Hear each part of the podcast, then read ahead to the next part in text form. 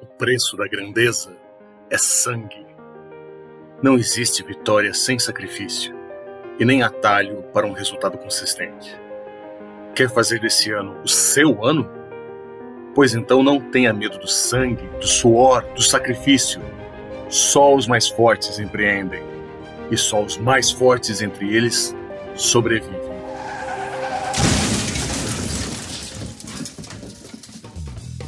Aqui não tem a glória do Vale do Silício. Mas também não tem o empreendedor de pau, o senhor de MEI, o popular, o glorioso, que vai salvar o planeta. Aquele que escreve textões sobre liderança e lições aprendidas. Aqui tem vida real, histórias de bastidores de quem fala pouco, mas faz muito. O meu nome é Adriele Marquezine. E o meu é Silvia Paladino. E este aqui é o Vale do Suplício. Sinta-se à vontade. Se você conseguir.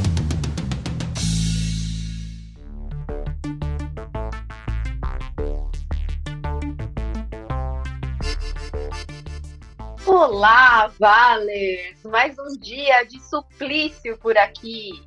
Você tem que suplicar mesmo, viu, Adriele Marquezine? Porque eu tô saindo de férias e beijo e não me ligue. Não, eu não quero ouvir isso, Silvia. Estou em negação. Estou em negação depois de tanto tempo, né? Três semaninhas fora, né, Sil? Três semanas. Bem longe, hein? Islândia, gente. Islândia. Veja essa pessoa com quem eu decidi me associar.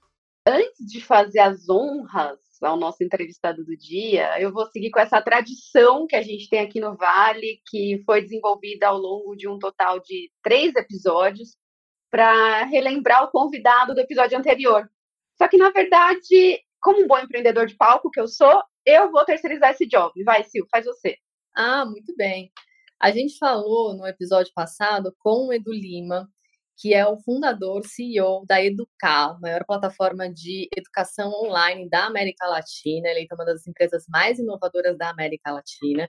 E olha, ele foi tão sincero e contou umas coisas que vocês precisam ouvir. Roda o VT aí e muitas coisas, e a Educar teve um papel muito relevante nessa transformação no Brasil. A gente olha para a solução que existe e fala, cara, é incrível. A gente tem os melhores professores já estão na internet, é altíssima qualidade, não só de audiovisual, mas de planejamento de conteúdo. E a pandemia acelerou muito isso, né? Porque as pessoas ainda tinham muito preconceito ali, de repente, não, tem que ser pela internet, então vão pela internet e as pessoas viram, cara, isso aqui é muito legal, né? E, a, e hoje em dia essa, essa dúvida já não existe mais. Na maioria das pessoas, principalmente quem teve boas experiências com ensino pela internet, já viram, cara, que é muito legal, já dá para aprender e muitas vezes é mais eficiente do que o ensino tradicional presencial. E o nosso convidado de hoje saiu da gloriosíssima região do ABC, que é o berço dos grandes empreendedores desse Brasil, né, Sil? Eu diria a máfia dos empreendedores, mas tudo bem. Também... Não que a gente tenha uma coisa a ver com isso, né? Marquezine Paladino, né? Não. E Bernardinelli. Todo mundo lá. Então é isso, como eu ia dizendo, vou apresentar o Rodrigo Bernardinelli, que é o CEO, fundador da Digibi. Bem-vindo, Rodrigo. Muito obrigado, Adri, muito obrigado, Silvia. É isso aí, de Santo André para o mundo, né, cara? É. O berço da indústria brasileira. Foi um grande motivo de orgulho para a gente. Para a nossa região. Ai, Sil, falei em cima de você. Podcast tem essas coisas. Fala aí, bem. Não, vai lá, vai lá. E chamaram a nossa cidade de cidade dormitório, né? Nossa região, na verdade. Mal sabiam eles, mal sabiam eles. Mal sabiam eles o que se tornaria, né? é Ô, Rodrigo, é, eu queria começar aqui com primeira pergunta, um exercício para você olhar cinco anos atrás quando a Digibi não tinha nem nome ainda, ela não era uma scale-up que emprega mais de 100 pessoas, que está em expansão internacional, ela era uma ideia, né? Ela estava na sua cabeça, na cabeça do Peter e do Victor, seus sócios, né? O, re o resultado que você vive hoje, tinha alguma coisa passado, alguma vez passado na sua imaginação no passado? Não, não, não, não e não. Tá, então... É, é, é, não, não, não, não tinha nada a ver. Eu acho que a gente, nós chegamos num, num ponto hoje na TB, não, não, não exatamente onde a gente chegou, mas no que essa jornada que nos transformou, que para a gente era inimaginável. A gente, naquele momento, a gente não esperava trabalhar com grandes empresas, trabalhar no, né, nesse mundo de tecnologia do jeito que a gente está trabalhando agora, na, na TI corporativa, né? A gente tinha outras ideias. É que com o tempo, né, conforme a gente foi evoluindo, a gente viu que a gente não era muito bom para fazer aquelas coisas que a gente imaginava e fomos fazer aquilo que a gente sabia fazer no final das contas, que no final, graças a Deus, deu muito certo. Né? Mas há cinco anos atrás, não, não tinha a menor ideia. Cinco anos atrás estava no quentinho ainda, era tudo super confortável, tinha salário no final do mês, era super bacana isso, cara. Tinha vale refeição, né? refeição, tinha tudo isso, né? Nossa, parece que faz 35 anos que eu tive meu último salário. tá vendo? Vocês também vivem essa vida de empreendedores, vocês sabem exatamente como é que funciona. Escuta, mas uh, vamos, vamos, voltar um pouquinho para contextualizar nossa, nossa audiência, os ouvintes aí, Rodrigo. Eu já ouvi algumas vezes você explicar o que é a Digibi, que não é uma missão fácil de explicar, mas você faz isso ser muito fácil. O que é a Digibi? Bom, a Digibi traz para o mercado uma nova maneira de fazer com que as empresas conversem através dos seus sistemas de informação. Então, a gente criou um mecanismo que fica muito fácil uma empresa juntar um pedacinho de um e-commerce e usar os dados nos seus sistemas de gestão. Pegar seus sistemas de gestão e usar os seus dados nos sistemas de cliente. E aí, com isso, criar experiências muito mais digitais para as empresas, que são empresas tradicionais, normalmente, os nossos clientes. Né? E a gente consegue acelerar esta evolução digital dos nossos clientes através de uma plataforma. E esta plataforma, ela fica, ela se conecta nos sistemas dos nossos clientes e faz com que fique muito fácil você trocar dados, trocar informações entre os sistemas do cliente e aí capturando esses dados, criar novas experiências né, para os clientes de nossos clientes, que, que é o que tem tudo a ver a transformação digital, quando é que se fala, né? Como é que eu como é que eu digitalizo meus processos, como é que eu tenho novos canais de comunicações digitais com meus clientes, como é que eu crio novas experiências. Então, assim, é verdade, às vezes eu tento simplificar, né? Mas é mais ou menos isso que a gente faz. Acho que minha avó entenderia, foi bem. Será? Eu vou testar de novo. Eu, eu gosto de uma vez que você explicou que é como se fosse um Benjamin, né? Não era para que conecta tudo. Pô, isso é aí foi o Paulo Veras. O poder de síntese dele foi ótimo, né, cara? O Paulo Veras é um dos nossos investidores e ele sempre falou que a DB era o Benjamin corporativo, que a gente plugaria qualquer coisa ali numa mesma tomada e faria acontecer. Agora, meu pai não deixa cair o disjuntor, né? Essa é a verdade. Então, o nosso Benjamin é inteligente. Se você plugar a geladeira, a cafeteira e a torradeira, cada um vai fazer uma coisa diferente, né, cara? Mas se ligar ao mesmo tempo, é capaz que caia o disjuntor. A DB não deixa o disjuntor cair. Acho que essa aqui é a, que, que é a sacada também que a gente tem, né? Isso é muito bom. O meu pai, que é, era eletricista, se fosse vivo, teria entendido o que você explicou agora. Combinava perfeitamente essa analogia. Ô, ô Rô, mas tá, então você falou que há cinco anos, né, estava no quentinho lá, contra-cheque, aquela coisa maravilhosa, né, férias, décimo terceiro.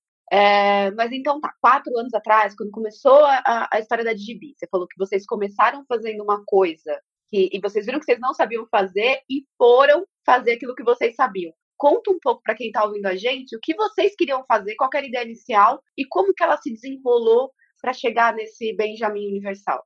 Ah, legal. Bom, lá atrás eu conheci um grupo de fazendeiros que queriam fazer uma disrupção no mercado de orgânicos no Brasil.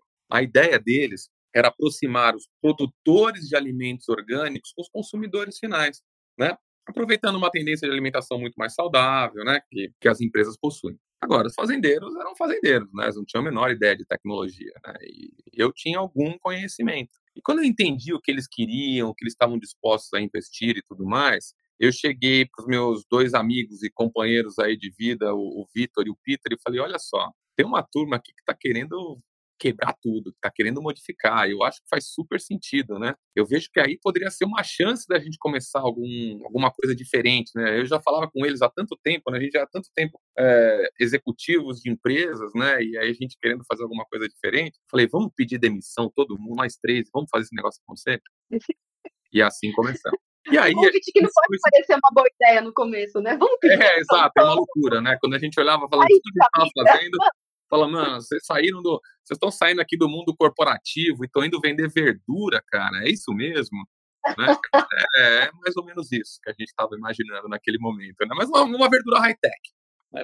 Dá, dá, dá, dá um desconto aí, né? Bom, aí nós começamos a ajudá-los a colocar esse ambiente de pé. E a gente adotou como premissa é o seguinte, cara, nós não precisamos criar nada novo, a gente vamos aproveitar tudo aquilo que a gente já tem, né? não precisamos recriar a roda. Então, para montar esse marketplace de produtos orgânicos, a gente foi no mercado e descobriu assim, o que, que já estava pronto. Por exemplo, uma plataforma open source de e-commerce. Por exemplo, um RP SaaS na nuvem de fácil implantação e de baixo custo.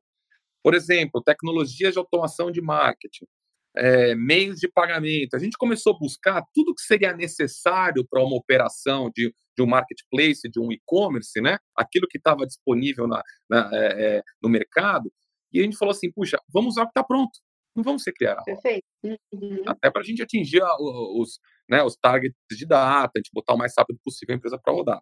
Só que a gente olhava para aquilo e falava assim, olha só, para que isso tudo funcione, são diferentes tecnologias, diferentes protocolos, diferentes linguagens de desenvolvimento que foram utilizados em, em cada um desses sistemas que a gente queria juntar como se fosse um Lego, né? Para que isso funcione, a gente precisa ter uma camada no meio que consiga fazer as traduções entre o e-commerce e o RP.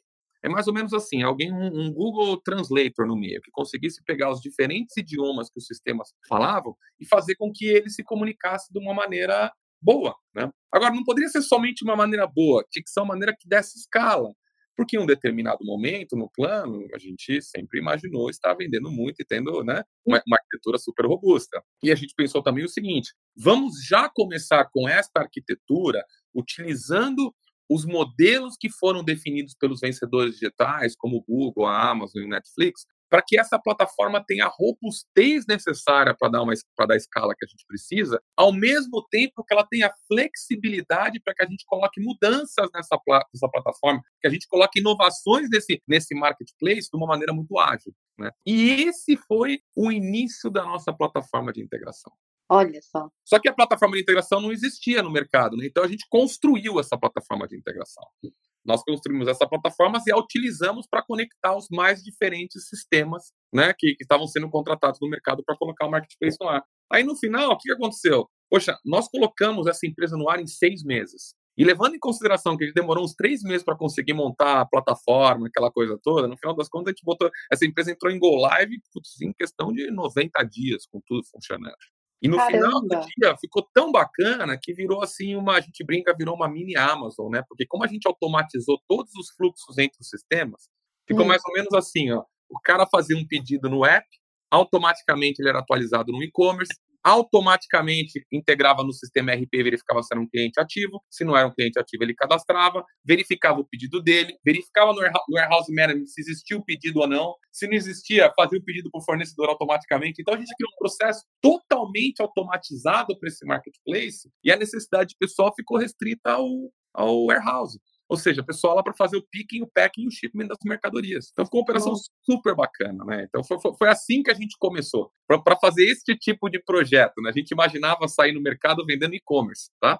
A gente fez uma app, um, um, um app também que se metamorfoseava lá, não importa que empresa que você fosse, era super bacana, e com esse back-end que a gente tinha de integração e todas as aplicações, né? Então a gente imaginava ir para o mercado vendendo e-commerce. E aí começou o Suplício. Né? Ô, oh, louco! Já é... fez o gancho aqui do podcast, gostei. Aí que começou o suplício, porque a gente rapidamente percebeu que a gente não entendia nada disso, apesar do sucesso que a gente teve entregando esse projeto. Não entendia do que? Do negócio? Do, é, do... Olha que a gente foi para o mercado de e-commerce, cara. Tem muita gente boa fazendo e-commerce no Brasil e no mundo. Já está estabelecido muita gente boa. E outra coisa, a hora que a gente começou a, a, a lidar com empresas, a gente começou a lidar com empresas do, do, small and medium business, que nunca foi a gente. Né? Nós sempre fomos hum.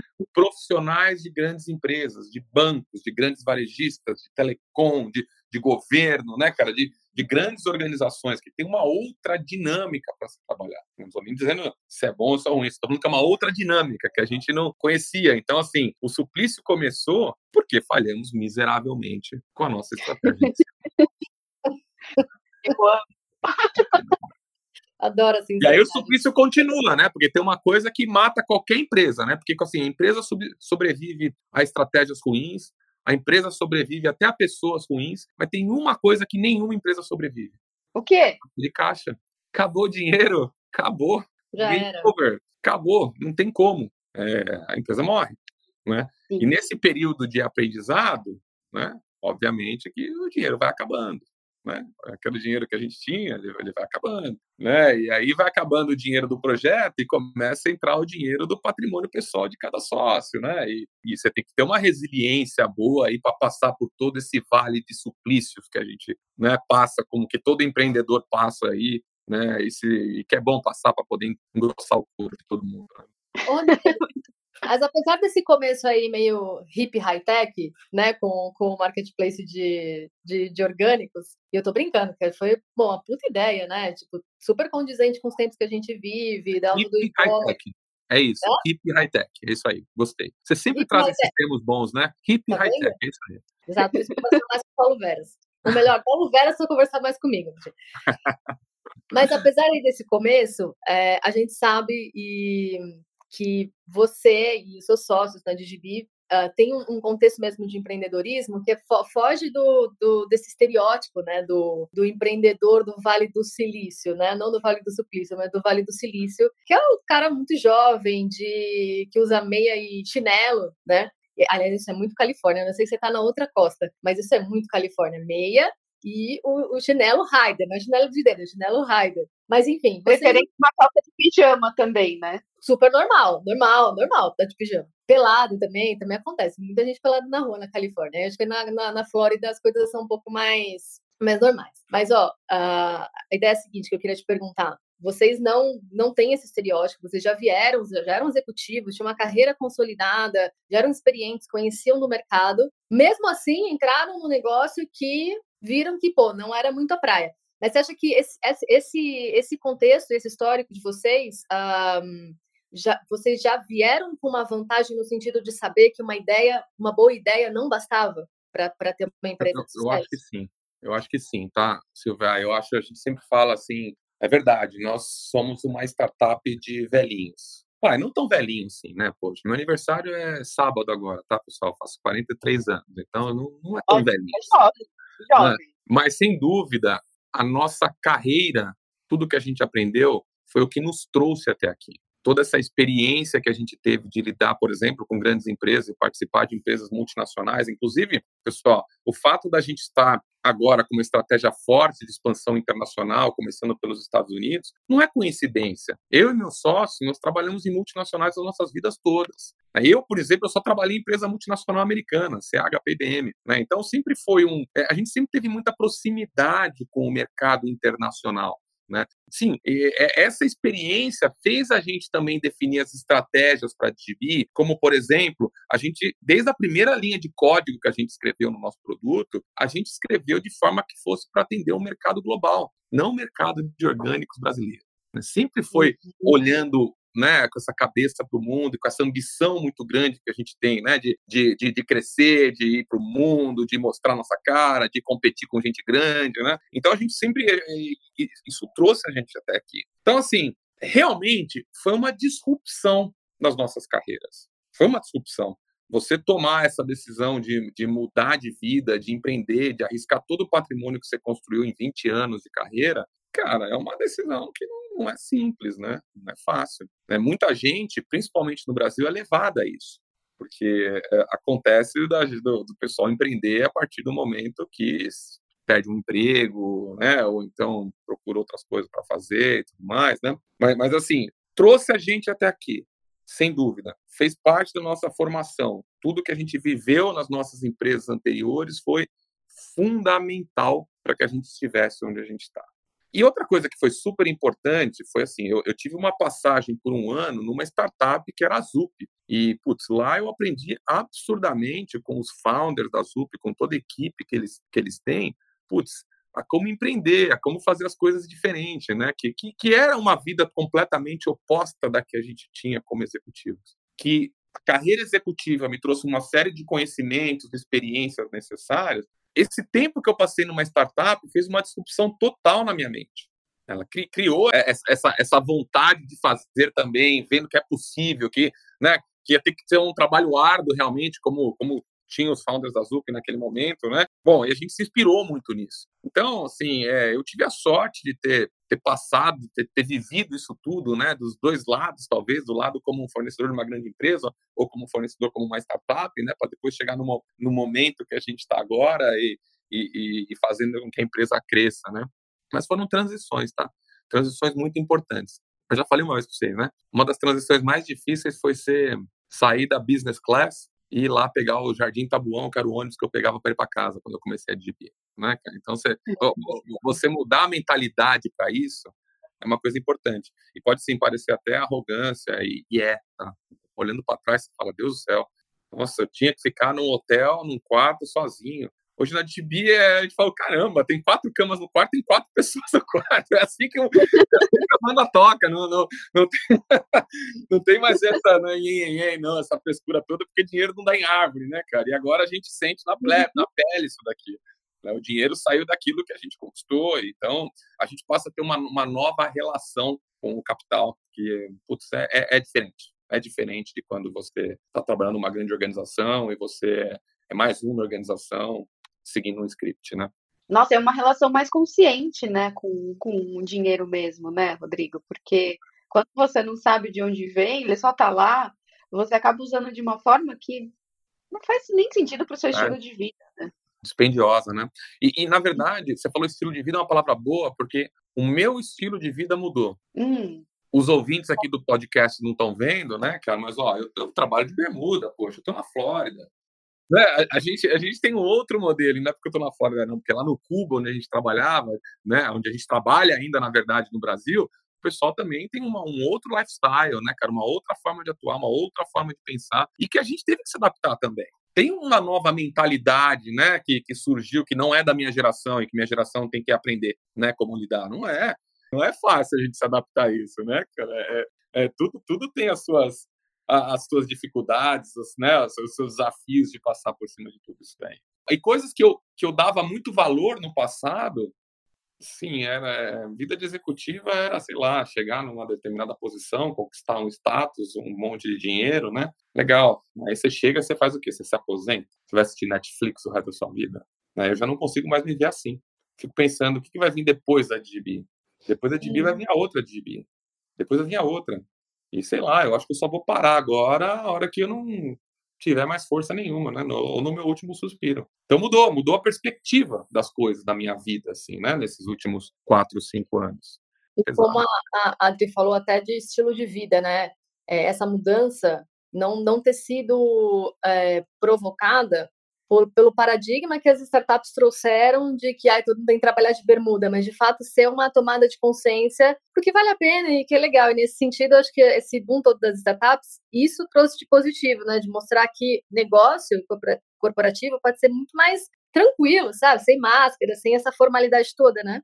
Exato. Na pandemia fumar. Eu demorei, tá? Eu demorei para ficar dessa maneira. Eu demorei. Não foi assim trivial, não. Hoje, para mim, é super natural acordar e botar uma bermuda uma camiseta, né, cara? Mas eu não aceitava, né? confesso para vocês. É uma startup de velhinhos. E, e, assim, a hora que eu tenho que fazer alguma coisa, né? Agora é tudo muito remoto, né? Mas se eu tiver que me apresentar para alguém pessoalmente, provavelmente eu não vou estar tão despojado dessa maneira.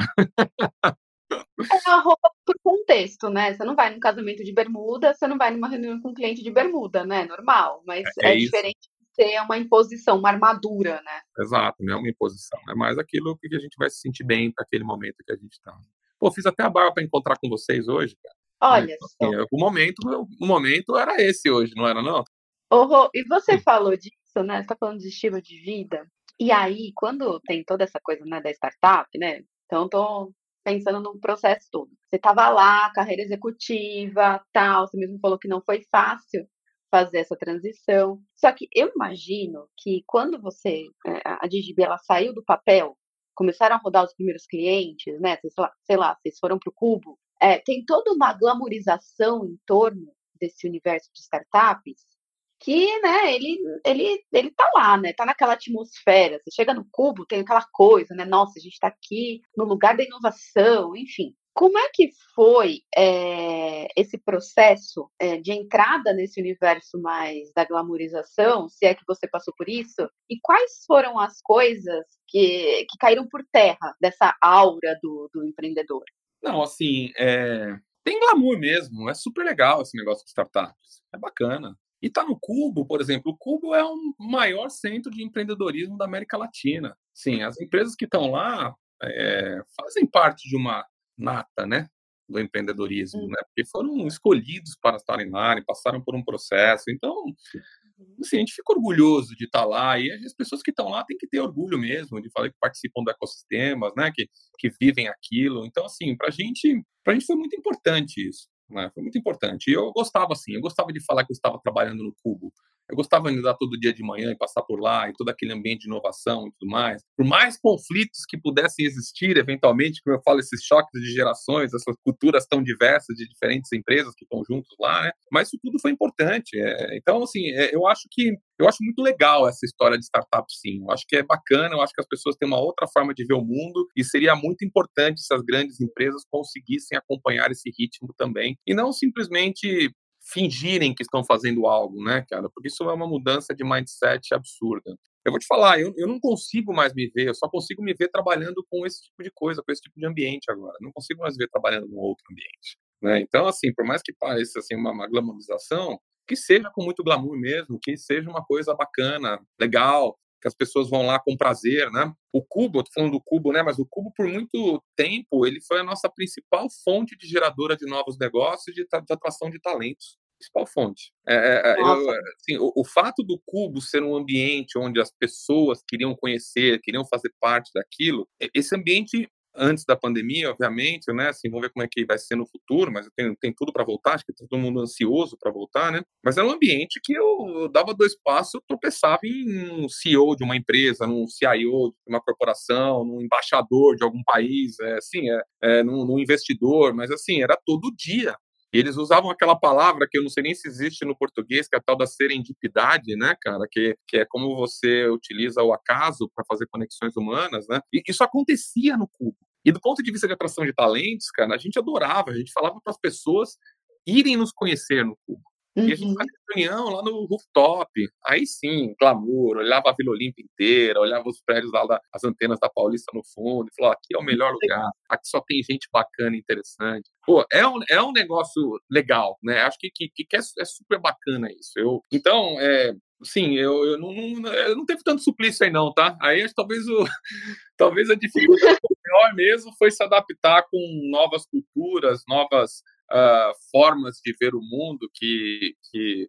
Vou te contar um segredo aqui, que eu não gosto Ai, de lembrar. Vou contar para vocês um segredo. Teve um dia que eu não aguentava mais ver o pessoal dormindo no sofá de entrada do cubo. Mas terminava o almoço, tava todo mundo jogado assim, com os pés na mesa. Assim, eu não... Falou, pessoal, a gente recebe tanta gente importante aqui que faz parte do nosso dia a dia de negócios, né? É, não sei, não me parecia certo dormir no sofá na recepção do escritório. Bom, esse foi um embate que eu perdi. Para todo mundo. Você perdeu? Eu perdi. Para todo mundo lá parecia certo e certo ficou, então. E aí não teve o que fazer. Não é porque eu não concordo com a lei que eu não vou respeitar, né? Uhum. Então. né? Tem que saber qual batalha vai lutar, né, Rodrigo? Não é? é, é, é. então, assim, é, é, isso que a gente. Então, assim, mas são, são coisas, vou dizer, isso, é, isso é muito pequeno perto do que do, do, de, de, do benefício. Isso também pode ter sido parte do benefício, como uma forma de evolução em cima de algo que você não conhecia, né? Que eventualmente não reagiu de acordo.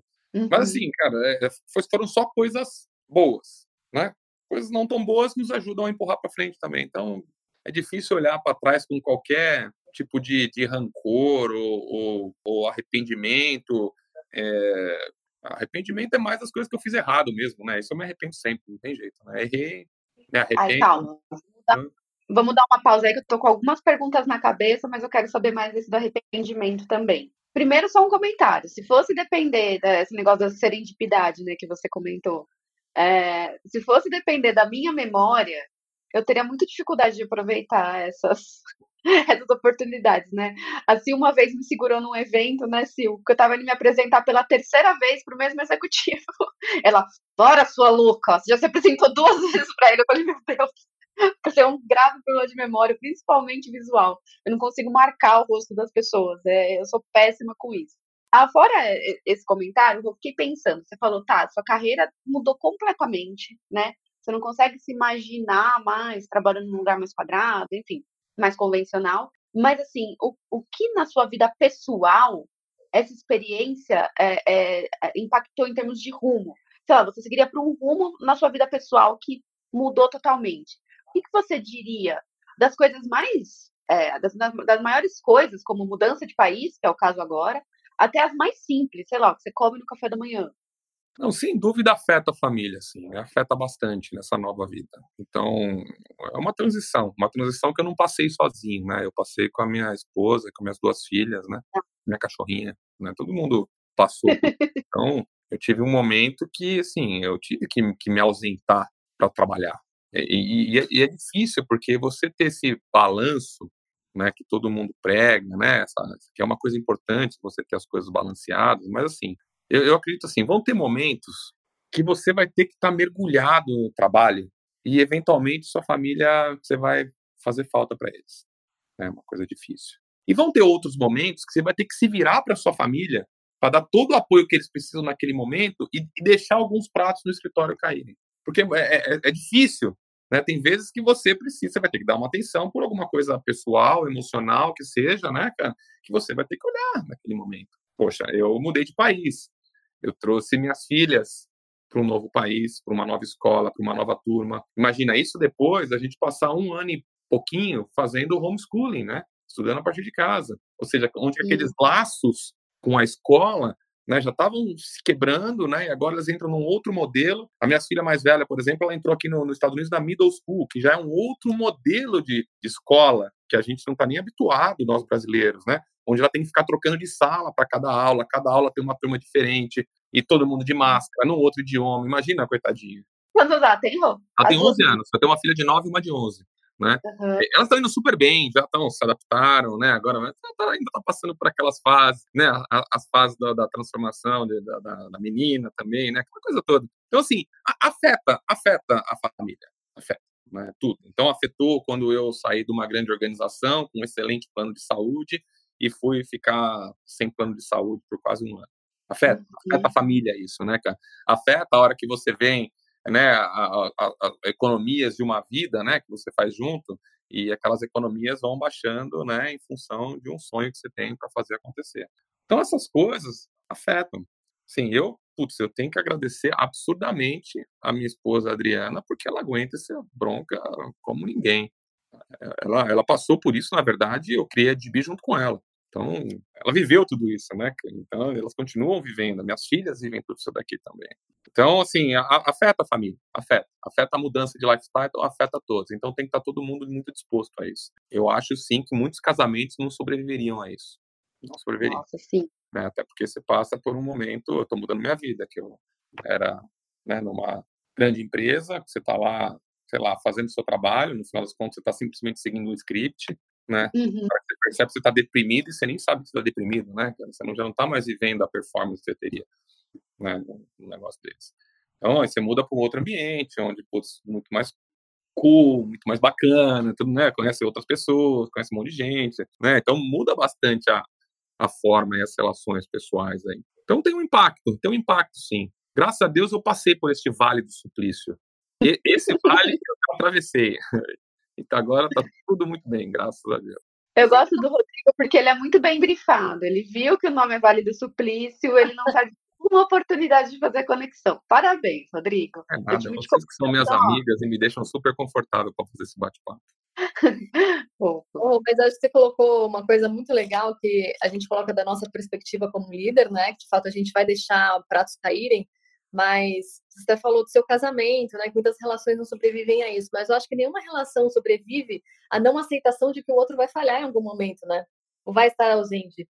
E, e sabe, eu acho que isso é uma coisa que evita muita frustração quando a gente lida com as pessoas com que a gente trabalha, que a gente lidera, porque todo mundo vai deixar um prato cair em alguma hora, né? E acho que tem muita essa idealização de, de equipe né, de que não, o líder nunca vai falhar, ou a minha equipe ela tá, tem que estar tá sempre produtiva, sempre, sempre dando certo, isso é uma loucura, né? É, é. E, e, nessa linha, né, eu estou tentando, uma coisa que eu que eu busco falar toda vez que eu converso com as pessoas que trabalham aqui comigo na DB, né? Eu, eu sempre peço ajuda. Me ajuda porque eu não sei fazer isto. Me ajuda porque eu não posso continuar errando sozinho. Se eu continuar fazendo isso, só eu vou errar. Vocês errem junto comigo agora também. Né, é, é, é, então, assim, é, é tem, tem, que mostrar essa vulnerabilidade, sim. Eu acho que é uma forma, né? Porque se você for o homem de ferro o tempo todo, né? Não sei se isso cria conexões. Né? E, e, e, outra coisa que a gente precisa exercitar bastante é a tolerância. Né? Eu acho que, ainda mais nos mundos que a gente vive de intolerância hoje, ninguém tolera mais nada, ninguém tolera mais o pensamento do outro. Então ficou uma coisa assim horrível. E, e, e se a gente não começar a praticar a tolerância dentro de casa, no nosso ambiente, né? De uma forma, obviamente, que seja boa para todos, né? Que todo mundo evolua, que a gente cresça, que a gente consiga atingir os nossos objetivos, é, aí, aí sim esse é um problema aí sim ia ser uma questão dura de lidar. Né? Uhum. Então, acho que tolerância é a palavra. Tolerância é uma coisa que está faltando nos dias de hoje, que a gente precisa voltar a exercitar isso daí. Né? E essa coisa, né, Rodrigo, do, do, do, punitivo é uma coisa muito de grandes corporações, né? De você ter que fazer tudo muito certinho, criam-se criam processos para que você não fale, e quando você falha, tem a cultura da punição seja ela né, um, um, comentário ou até você perder bônus, enfim, tem essa cultura. E é muito difícil você não, não é, desconstruir isso, né, ainda mais tanto tempo trabalhando no mercado corporativo, indo para uma startup, né, é realmente uma mudança. É, é, é, porque daí você não consegue mais experimentar as coisas, né? E o que a gente está fazendo na DB, que eu falo para todos os nossos parceiros e nossos, nossos parceiros de trabalho, assim, nunca ninguém fez o que a gente está fazendo. É a primeira vez. Traga as suas experiências. Nós estamos construindo algo novo. Nós vamos acertar toda hora? Ah, não. A gente tem que acertar mais do que a gente erra. Mas é algo novo. Então, assim, e muita coisa eu não sei como fazer. Eu preciso de ajuda. Eu preciso de alguém que me ajude, por exemplo, a trabalhar finanças da empresa. Eu preciso de alguém que me ajude a fazer operação de alguém que me ajude a fazer financiamento. Eu acho assim, você tendo time, você formando staff, você sendo capaz de se antecipar às suas equipes, sendo capaz de criar processos que possam ser reproduzíveis e sendo capaz de delegar para que as pessoas possam tomar suas decisões, tomar seus erros, experimentar e, e, e evoluir a partir daí, putz, cara, isso vai fazer uma boa liderança, vai fazer uma boa gestão em cima das, das pessoas, né? E fazer com que todo mundo consiga evoluir e crescer pensando, não somente, né? Pegando o script e tendo que executar esse script. A gente precisa das pessoas tomando decisões, né? Nas bases. A gente precisa dar esse poder, precisamos descobrir maneiras de fazer isso. Né? Agora, você acha que a gente esqueceu de um ponto? Mas eu não esqueci. Vou voltar lá atrás, que você falou dos arrependimentos, né? Que você se arrependeu de algumas coisas. Rola contar pra gente qual foi pelo menos um arrependimento seu aí nessa trajetória de empreendedor? Rola, claro. É, o que, que eu me arrependo? ah, eu me arrependo. Eu tô, tentando lembrar aqui das situações específicas, assim, né? É, é bom até que eu, que eu não lembre, né? Mas assim, eu me arrependo toda vez que eventualmente eu fui rude com alguém, eventualmente eu levantei a voz, eventualmente né, eu sou um cara muito energético, muito emocional, né, coisas são boas e são ruins nessa linha, né? Então, é, eu me arrependo de quando eu não não agi corretamente ou então quando eu não me preparei o que eu deveria me preparar para alguma situação importante, né? Então, eu me arrependo das coisas que eu fiz errado. Agora, assim, eu, eu não sei se é da minha personalidade ou do meu signo, isso é para quem acredita na ciência, no misticismo, não importa. Mas eu tenho uma questão comigo de muito perfeccionismo, né? Eu, eu, eu me cobro muito também, eu me puno demais, né? Então, assim, muitas vezes quando eu, não, eu acho, na minha visão, que eu não agi corretamente, né? Eu começo num processo autopunitivo que enquanto eu não falar com alguém ou com a pessoa, eu, eu é como se eu fosse explodir. Né? Então, assim, é, a experiência me trouxe muito mais controle sobre essas coisas e tudo mais, né? Então, é, é, é, mas eu me arrependo de tudo que eu fiz errado, basicamente. Eu não aguento essas pessoas que saem do Big Brother e falam, eu não me arrependo de nada. Como você não se arrepende de nada? Tem um monte de porcaria lá dentro, meu. Você tem que se arrepender do que fez errado. Senão você não cresce, você não observa, você não... Poxa, não, não dá. Então, assim, se arrependa. Se arrependa do que você fez errado. Não, não é possível que você fez tudo certo, né, cara? Não tem problema se arrepender, né? Tá tudo vida, bem. Não, se arrepender é um valor cristão, vale a pena. Agora, falamos de arrependimento. Mas e o empreendedor de MEI? Será que ele se arrepende também? Essa é uma missão para o nosso exterminador de CEOs de MEI, Leonardo Vinhas. Hasta la vista, baby. Olha que beleza! Uma máquina capaz de dobrar as suas roupas depois que elas saem da máquina de lavar. Parece o sonho de toda pessoa que não acredita no ferro de passar, não é? E se eu te disser que essa máquina existe, mas demora 10 minutos para dobrar uma peça e custa 16 mil dólares? Pois é, alguns empreendedores geniais dos Estados Unidos acharam que existe gente disposta a pagar uma fortuna para ter uma máquina que é mais lenta do que um ser humano. Vai ver, eles são visionários e identificaram um nicho específico de público. Pessoas que amam ver suas roupas dobradas em câmera lenta. Mas a gente não apostaria muito nisso, não.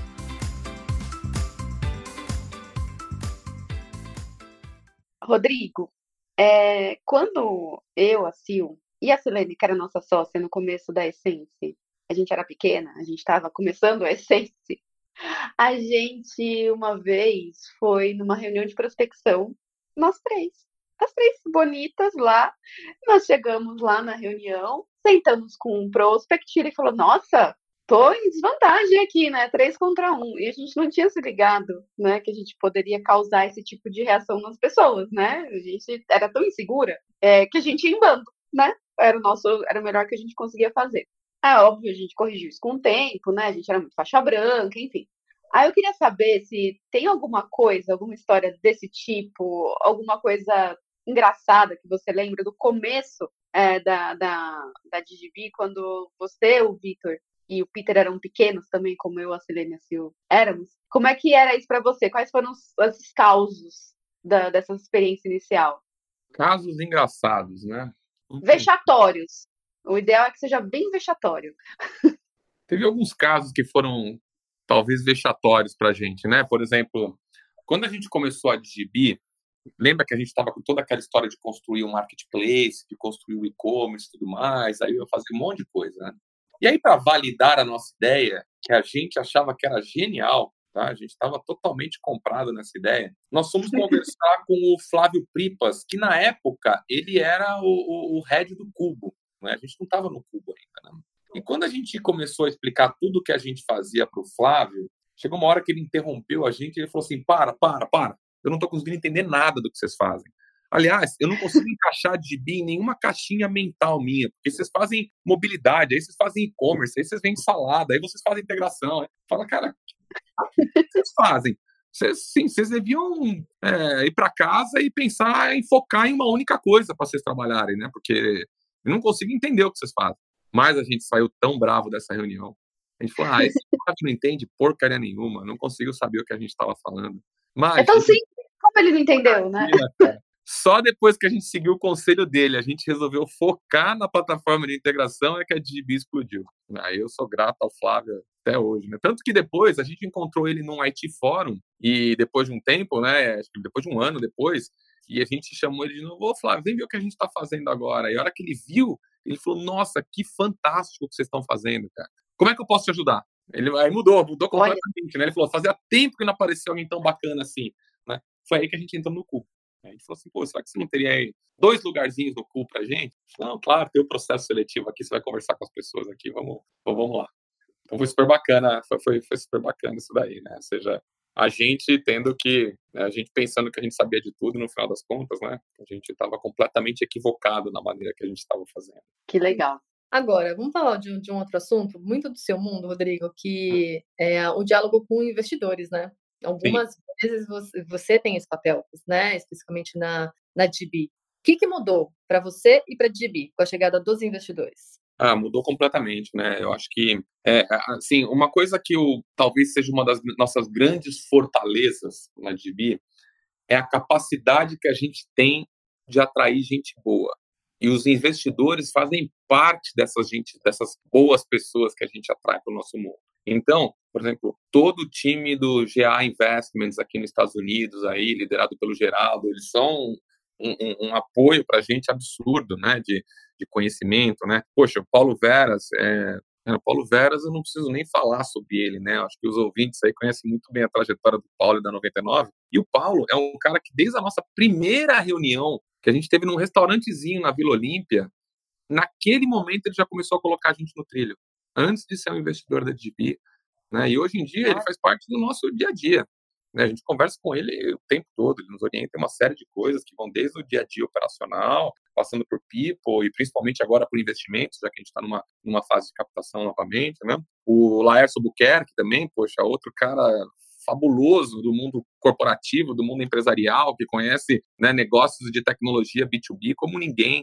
Né? Ou seja, tá, é, é todo um conhecimento que que a gente conseguiu atrair para dentro da DB, né? Isso sem falar dos nossos mentores, né? Vocês não sabem, mas a DB tem vários bons mentores que nos ajudam no nosso dia a dia, né? Que estão, é, que vivem a nossa, a nosso, o nosso mundo tanto no, no Brasil e nos Estados Unidos, né? Então a gente está chegando próximo de muita gente bacana. Então isso é uma coisa boa nossa, né?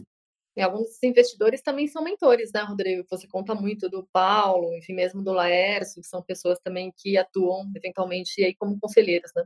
É, tem duas pessoas que eu quero que eu quero nomear aqui que nos ajudam demais, né? É o, Rogério, o Rogério Fava e o Gonzalo Exposto. É, o Rogério e o Gonzalo são ex-CIOs da Vale, da Unilever, né? Eles têm um, um legado que eu que assim que eu admiro demais, que eles espalharam CIOs pelo mundo. Quando eu falo isso, é porque essas pessoas, primeiro assim, eles têm uma visão executiva, uma visão de pessoas, uma visão de negócios como ninguém, né? E, e uma visão muito, assim, de apoio às pessoas. Eu levo temas para esses meus amigos que são temas que extrapolam a DB, que são temas, inclusive, pessoais. Né? Então, isso é uma coisa boa, né? Você buscar pessoas que você possa conversar, que possam te dar outras visões, que te possam orientar né, é, é, é, no caminho, tendo muitas vezes o simples fato de eles estarem olhando de fora, eles conseguem perceber coisas que a gente dentro não está percebendo, até por questões emocionais, né, porque está tão envolvido com o negócio que assim é, você acaba cegando, né? Então assim é, é, é, é super importante buscar esse tipo de relacionamento. Né? Não, não, não, é porque não é porque isso faz bem para nossa carreira, naquela questão muito técnica da coisa, mas faz bem para o espírito, faz bem para a alma você ter pessoas que são inteligentes e que gostam de você, que se importam com você. Né? Então, isso é uma coisa boa. Né? Então, vira uma relação que é a relação que a gente quer ter com os nossos clientes, que é uma relação de amor. Não é uma relação de cliente-fornecedor, eu te dou uma coisa em troca de algo, somente isso. Não, as trocas existem, mas elas são naturais, né, cara? A gente quer ter uma relação que seja muito mais né, de de que, puxa, você, é, eu gosto de vocês, eu confio, vocês estão fazendo um trabalho que eu confio que vão fazer, né? E gosto da maneira que está sendo feita. E se tiver algum problema, nós vamos acertar juntos. Como tem que ser um relacionamento. A gente não falou de relacionamento pessoais há pouco, nós vamos corrigir, acertar junto, porque deve funcionar. Porque senão simplesmente quebra. Tá bom, quebra o contrato, vai cada um para um lado, eu perdi aqui, você perdeu ali. E aí, né? E aí? Atingimos o objetivo? Todo mundo. Eu lembro uma história que a Adri deve lembrar. Eu entrevistei uma menina para a Essência uma vez, para a função de head de projetos, que no final, de, eu gostei muito dela, e no final da, da entrevista, ela me disse algo, não com essas palavras, mas ela me disse: Ah, mas eu sou bem profissional, eu não misturo pessoal com profissional. Eu fiquei, ah, que coisa esquisita, né? Porque assim, qual o problema de você gostar das pessoas, do seu, dos seus clientes, das suas interfaces, dos seus colegas do trabalho? Assim, acho que quem não se envolve com isso, para mim, é um problema.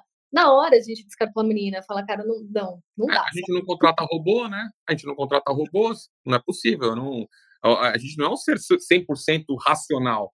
Vocês é. Eu não consigo. Então, assim, já não ia dar, ter fit com, né, com, com, comigo, né, cara? Não tem jeito. As pessoas se envolvem. É, é claro que tudo tem limites, óbvio, mas você não está envolvido, você não gostar das pessoas que você trabalha, você não ter algum tipo de relacionamento, putz, será que é realmente esse lugar que você gostaria de estar? Né? Nossa, né? sim. Imagina, você passa oito horas do seu dia, pelo menos, dedicado ao trabalho. E você não é duas pessoas, né? Não tem como você dissociar o eu profissional do eu particular. E quando fala de envolvimento, não significa que é, você vai ter que trabalhar 14 horas por dia na empresa, vai ter que ser o foco da sua vida. Não, mas é de estar aberto para as relações, né? Porque... É, o que eu acho mais difícil é você separar é, é, assim, às vezes você tem uma relação pessoal muito forte que às vezes te inibe ou faz você ficar hesitante no momento de você tomar decisões profissionais. Como separar isso? Essa, esse é o verdadeiro desafio. Verdade. Né? Mas você dizer que no seu dia a dia você é um robô, que você não gosta da pessoa, que você vai. Ah, não dá. Até porque senão não teria empatia. E eu preciso ter empatia com as pessoas, eu preciso ter empatia com os problemas das pessoas e a gente tentar ajudar. Tem vezes que você não consegue, e aí a relação se rompe, mas, cara, é, é, é, você tem que buscar, você tem que ter algum tipo de empatia. Né? Empatia é a palavra. Opa, gostei. Empatia, tolerância são coisas que estão faltando no mundo. Né? Perfeito. Falando, voltando um pouquinho nessa história dos investidores, né? Você, boa parte desses investi desse investimento, ele foi direcionado para a expansão é, internacional da, da DGB. Inclusive, a gente mencionou que você foi para fora do país, não sei se a gente chegou a falar, mas o Rodrigo está morando nos Estados Unidos, na Flórida, e é de lá que começou o processo de internacionalização da DGB, mas já tem planos aí de expansão para outros países, né? Aí a gente pensa, né? Que revanche, né? Você sai do Brasil, e vai lá para os Estados Unidos falar: trouxe aqui um modelo diferente, trouxe aqui a minha empresa, eu sou uma multinacional de origem brasileira. Porque geralmente é a gente que recebe os gringos aqui, né, e acata os planos, as estratégias deles. Aí, como tem sido essa experiência para você? Tanto em termos, já que a gente falou que não tem divisão, né? Pessoal e profissional, como tem sido isso?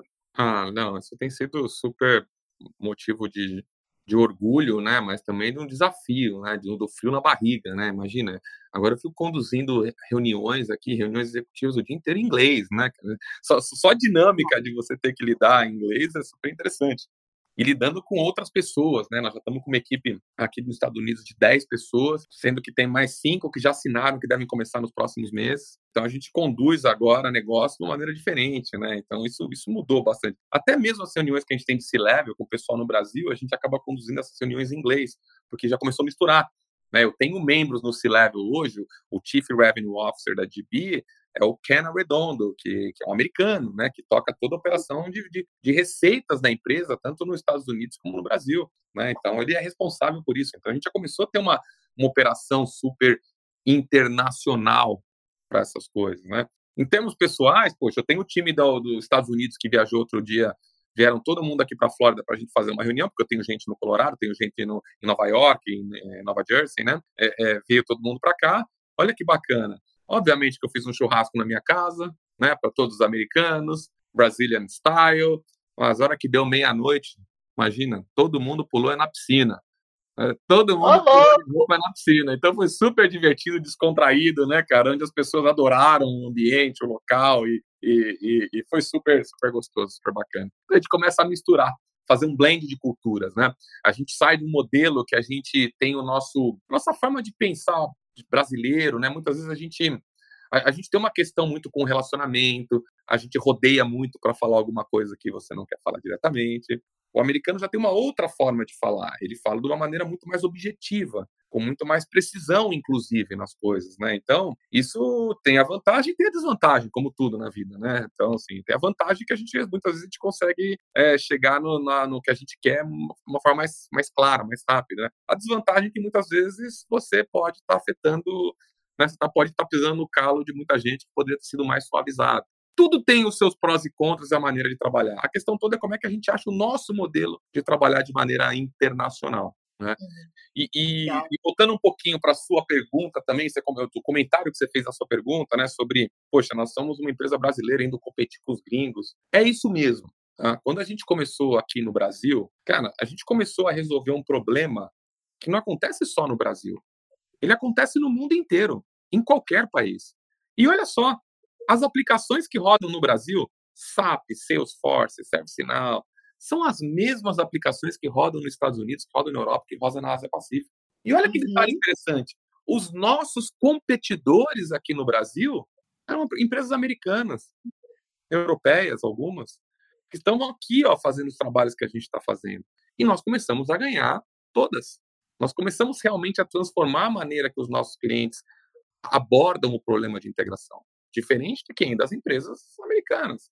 Então, para a gente ficou até assim, a gente falou assim, poxa, se eu estou ganhando aqui, se está dando certo, o problema é o mesmo, e nossa plataforma está preparada para o prime time no resto do mundo, por que não ir já diretamente para o mercado mais competitivo do planeta, que responde por 55% de, do, do market share do mundo de software, né? E onde nós vamos competir com os grandes, que vão nos empurrar. Uhum. Nós vamos competir com eles lá, na casa deles, né? Eu acho que com isso é difícil. É super difícil. É um desafio muito maior do que eu, né? Que eu, é, é muito difícil. Mas se a gente passar por esse desafio, aí eu acho que o mundo é nosso. As chances da gente dar certo, né? E, e não tem jeito, né? Quer ficar no quentinho? Não é aqui na DB, não. aqui tem muito trabalho, tá muito desafiador tudo que a gente tem que fazer aqui.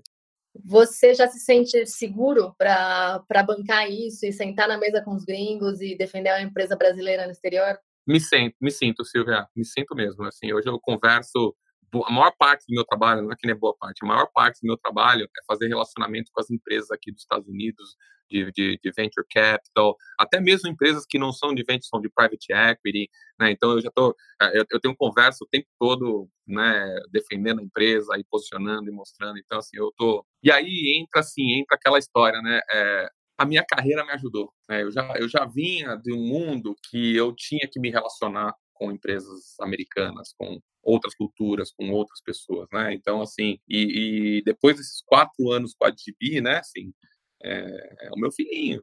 A gente, a gente gosta de falar bem do filho, né? A gente fala, a gente fala né? Quando é para falar do nosso próprio filho, a gente gosta de falar sobre ele, né? E sim, eu me sinto super preparado.